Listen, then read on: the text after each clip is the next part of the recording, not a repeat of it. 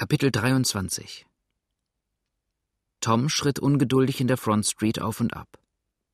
Dem Richter hatte er versprechen müssen, auf ihn zu warten, und der kam jetzt nicht zurück. Seine Jolle befand sich zur Abfahrt bereit, dicht neben dem dort noch immer an der Ankertrosse liegenden Dampfboot van Buren, das seine Schäden so weit ausgebessert hatte, um am nächsten Morgen um elf Uhr wieder abfahren zu können, und zweimal schon war er die vom Fluss abführende Walnut Street in aller Ungeduld hinauf und heruntergelaufen, und immer noch wollte sich der Squire nicht sehen lassen. Der Abend brach dabei mehr und mehr herein, und Tom blieb plötzlich mitten in seinem Marsch stehen, stampfte ärgerlich mit dem Fuß und rief So hole ihn der Henker. Ich gehe wieder zum Flusse hinunter und lässt er dann noch nichts von sich sehen, dann fahre ich ohne seinen Wisch ab. Wette noch einmal, der Constable in Victoria muss mir überdies beistehen, wenn ich eine gerechte Sache vertrete. Und wenn ich die nicht vertrete, kann mir auch die Empfehlung nichts helfen.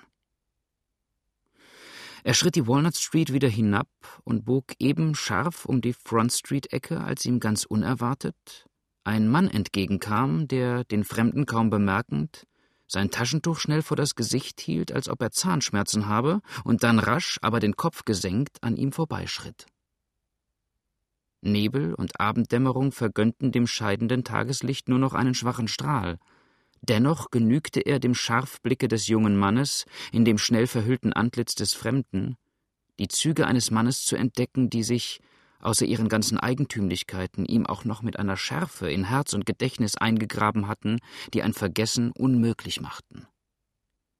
Es war Eduard Horst.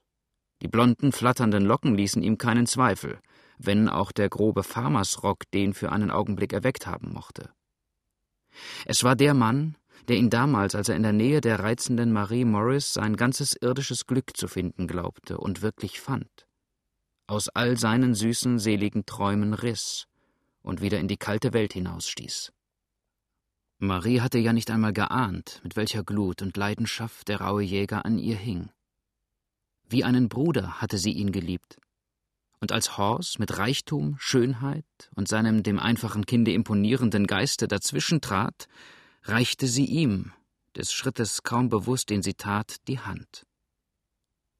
Erst als Tom jetzt in Verzweiflung floh und sie beim Abschied seinen tiefen, kaum bezwungenen Schmerz erkannte, mochte ihr eine Ahnung seiner Gefühle dämmern. Da war es aber zu spät.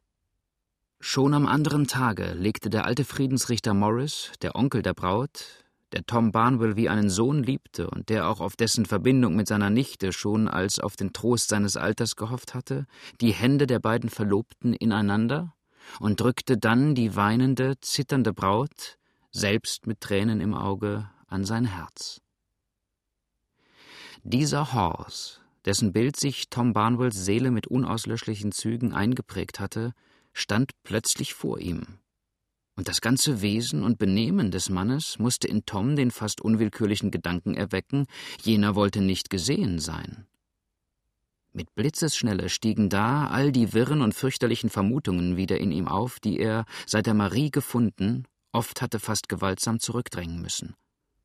Horst hier, wo ein Brief an ihn auf das Land hinaus geschickt war, in einem ganz anderen Teile der Stadt als der, in dem sich Marie befand. Wollte er wirklich unerkannt sein? Oder war diese Bewegung nur Zufall? All diese Gedanken zuckten pfeilschnell durch Tom Barnwells Hirn, als er stehen blieb und der Gestalt des rasch davoneilenden nachsah. Im Augenblick hatte er sich aber auch wieder genügend gesammelt, um einen festen Entschluss zu fassen. Auf keinen Fall durfte er jenen Mann aus den Augen verlieren, denn wusste er wirklich noch nichts von seines Weibes Zustand, so war es nötig, dass er es erfuhr. Und wusste er es? Barnwell blieb keine Zeit zu längerem Überlegen. Mit flüchtigen Schritten folgte er dem jungen Manne, der gerade um die nächste linke Ecke bog, und wollte ihm, dort angelangt, eben nachrufen. Da sah er ihn, keine zwei Häuser entfernt, vor einer Tür stehen, an die er augenscheinlich eben erst angeklopft haben musste. Dass ihm der, dem er begegnete, gefolgt war, hatte Horst nicht einmal bemerkt. Die Straße bildete hier eine Art von freiem Platz, denn die linke Reihe der Häuser war, die zwei vordersten abgerechnet, weiter zurückgedrückt und enthielt neben anderen Privatwohnungen auch das etwas alleinstehende Gerichtshaus und die County Jail, das Gefängnis, Schräg diesem gegenüber befand sich aber das Haus, vor welchem der vermeintliche Mr. Horse jetzt stand, und Tom Barnwell schritt rasch und ohne Zögern auf ihn zu.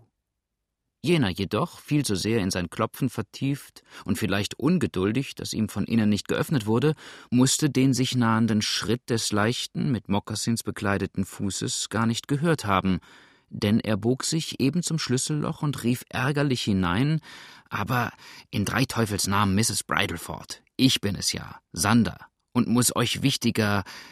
Er schrak empor.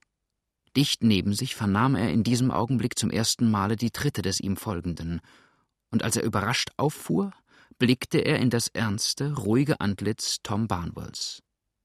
Dieser stutzte allerdings über die eben gehörten Worte, war jedoch zu sehr mit dem Zustande Maries beschäftigt, um ihnen auch nur mehr als flüchtiges Gehör zu schenken. Über den Mann selbst aber, der vor ihm stand, blieb ihm kein Zweifel mehr. Es war Horse, und Tom, der das Zurückschrecken und den ängstlichen Blick seines einstigen Nebenbuhlers bemerkte, der scheu die Straße hinabsah, als ob er sich dem vermuteten Feinde durch die Flucht entziehen wollte, sagte, ihn missverstehend, ruhig Fürchten Sie nicht, Sir. Ich bin Ihnen nicht in feindlicher Absicht gefolgt und hege in der Tat keinen Groll gegen Sie. Wenn das aber auch wirklich der Fall wäre, so müsste er jetzt ganz anderen Gefühlen weichen. Wissen Sie, dass Mrs. Horse hier in der Stadt ist? Ich, ja, ich, äh, ich äh, weiß es. Ich bin eben auf dem Wege dorthin, stotterte der sonst so kecke und zuversichtliche Verbrecher, der aber in diesem Augenblick ganz außer Fassung schien. Stieg ihm der Mann, den er da plötzlich vor sich sah, doch fast wie aus dem Boden herauf, und der Gefahr bewusst, in der er sich befand, vielleicht selbst durch den Platz beunruhigt, an dem er angetroffen worden war, konnte er sich kaum zu einer Antwort sammeln. Was? Sie wissen es? Und sind auf dem Wege dorthin? fragte Tom erstaunt. Mr. Hoss, ich begreife nicht. Wer wohnt in diesem Hause? Nun, Squire Dayton doch, rief Sander, der kaum wusste, was er sagte, und noch nicht einmal gesammelt genug war, selbst nur dem fest auf ihm haftenden Blick des jungen Bootsmannes zu begegnen. Squire Dayton? wiederholte Tom langsam und zum ersten Male mit wirklichem Misstrauen. Sie nannten eben einen anderen Namen. Sie riefen eine Dame an, der Sie Wichtiges mitzuteilen hatten. Nicht so? Ich sage Ihnen, ich bin eben im Begriff, Squire Daytons Haus aufzusuchen, rief da Sander jetzt zum ersten Male seine verlorene Fassung wiedergewinnend. Die Dame, die hier wohnt, wollte ich nur. Sie sollte Krankenwärterin meiner Frau werden, aber sie scheint nicht zu Hause zu sein. Nein, so scheint es, erwiderte Tom kalt und war jetzt fest entschlossen, dem Manne nicht von der Seite zu weichen, bis ihm dessen sonderbares Benehmen erklärt sei. Kennen Sie Squire Daytons Haus? Ja, jawohl. Es liegt an der oberen Grenze der Stadt. Ich bitte Sie, mich dort anzumelden. Ich werde gleich nachkommen, Mr. Barnwell. Ich hoffe, dort das Vergnügen zu haben. Er lüftete den Hut und wollte sich von dem jungen Mann abwenden. Halt, Sir, sagte Tom aber und ergriff seinen Arm. Ich kann Sie nicht so fortlassen. Marie, Mrs. Horse, liegt ihrer Sinne nicht mächtig, nur wenige Straßen von hier entfernt. Und Sie, wie ich jetzt kaum anders glauben kann, Sie wissen darum und wandern in diesen Kleidern, offenbar nicht Ihre eigenen, in einem fremden Teil der Stadt umher. Sie nennen Ursache und Wirkung in einem Atem, Sir, erwiderte Sander mit einiger Ungeduld und jetzt wieder vollkommen gefasst. Ich kann Ihnen aber unmöglich hier auf der Straße erzählen, wie ich zu diesen Kleidern gekommen bin oder was mich gezwungen hat, sie anzulegen. Sollte Sie das interessieren, so können Sie es morgen von Mr. Lively erfahren. Jetzt aber bin ich eben, um diese Lumpen loszuwerden, im Begriff, mir andere zu kaufen, damit ich mich vor den Ladies in Mr. Daytons Hause in anständiger Weise sehen lassen kann. Übrigens fühle ich mich Ihnen für den Anteil, den Sie an Mrs. Horse nehmen, sehr verpflichtet möchte aber zugleich bemerken, dass ich jetzt, da ich zurückgekehrt und selber imstande bin, für meine Frau zu sorgen, sie dieses Dienstes oder dieser Gefälligkeit, wie Sie es nun auch nennen wollen, vollkommen entbinde. Sander hatte sich nach und nach wieder ganz in seinen alten Trotz hineingearbeitet, und Tom würde wohl auch bei jeder anderen Gelegenheit durch seine jetzige Ruhe und Sicherheit getäuscht worden sein.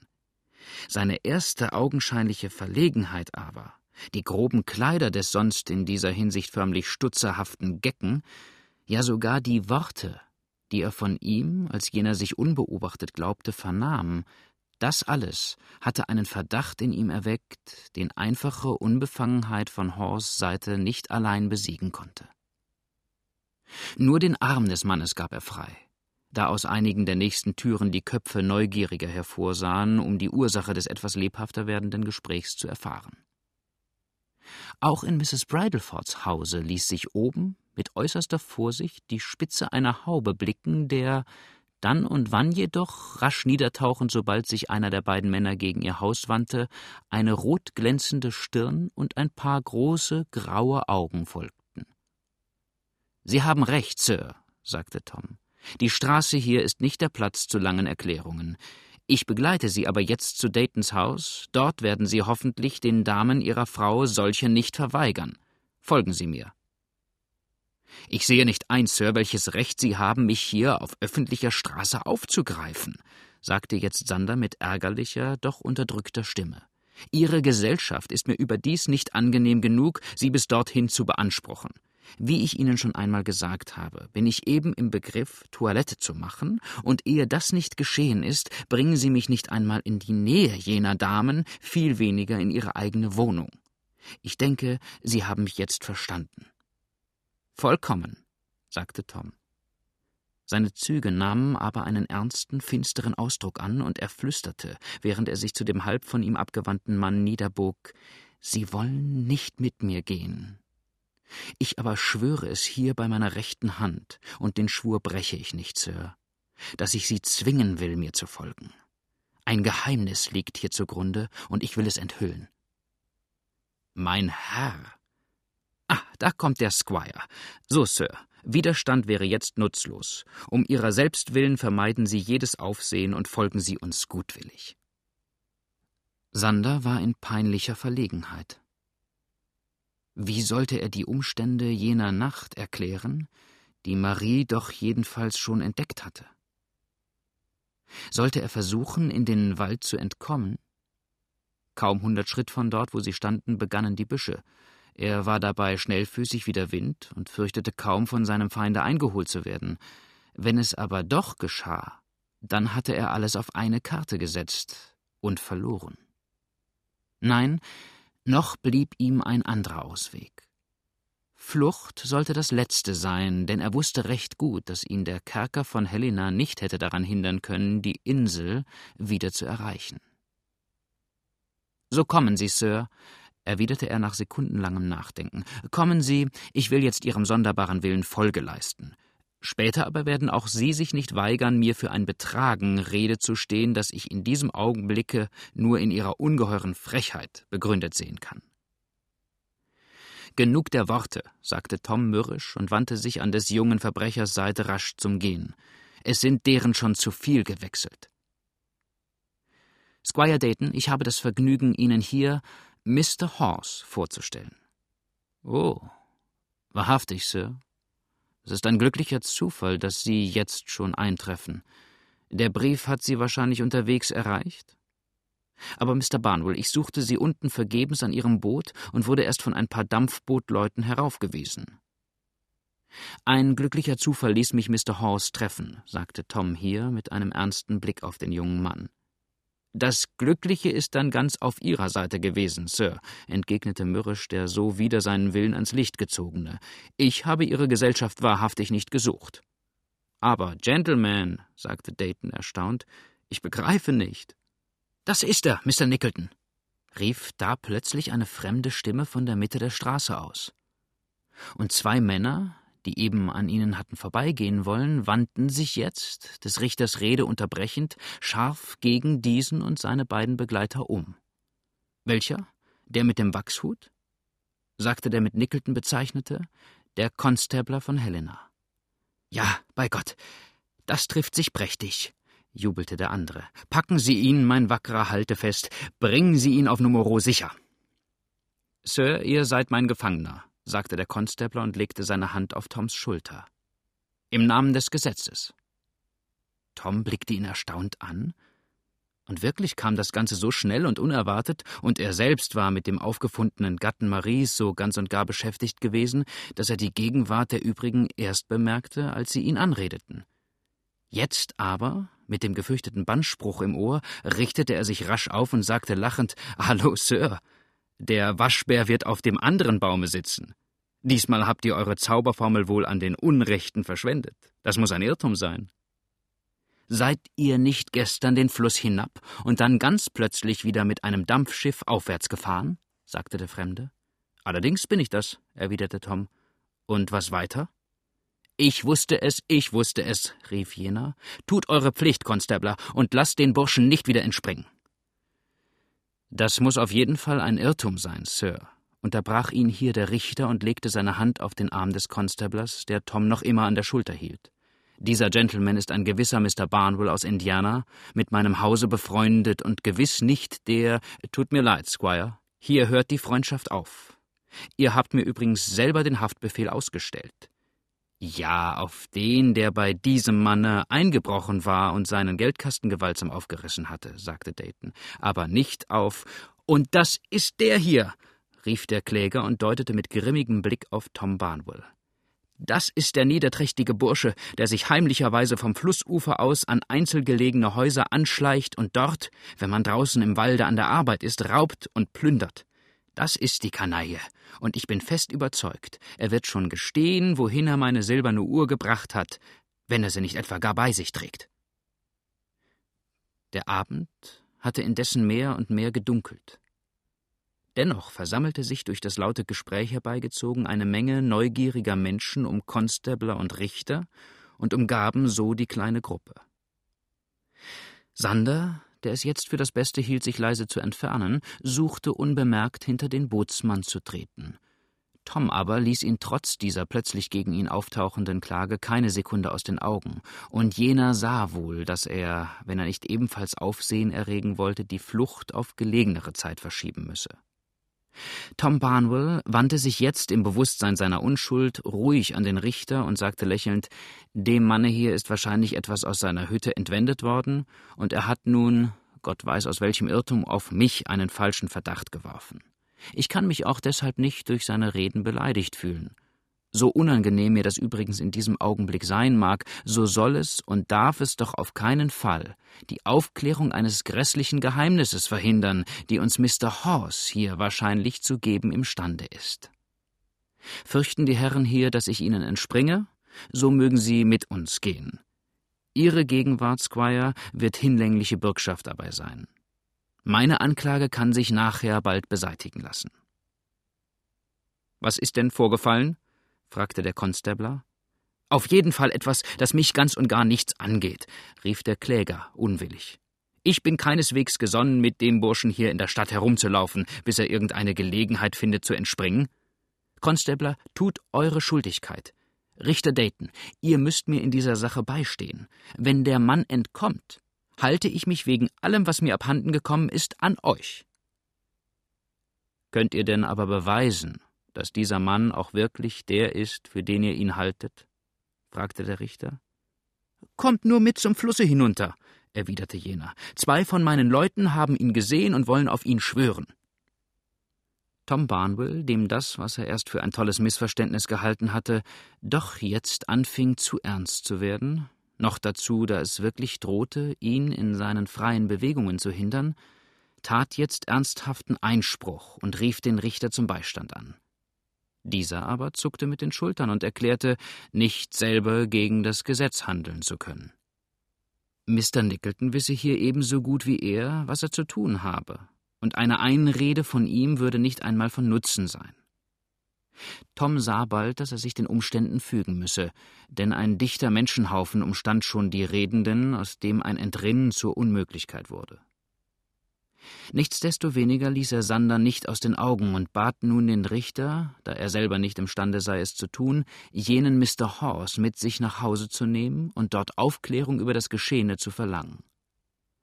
Mr. Dayton versprach ihm das auch und schritt gleich darauf durch die ihm bahnmachende Menge, mit Sander an seiner Seite, dem eigenen Hause zu, während der Konstabler von einem großen Teile Müßiggänger gefolgt, den jungen Bootsmann in das County-Gefängnis brachte und ihn dort seinen eigenen Betrachtungen überließ.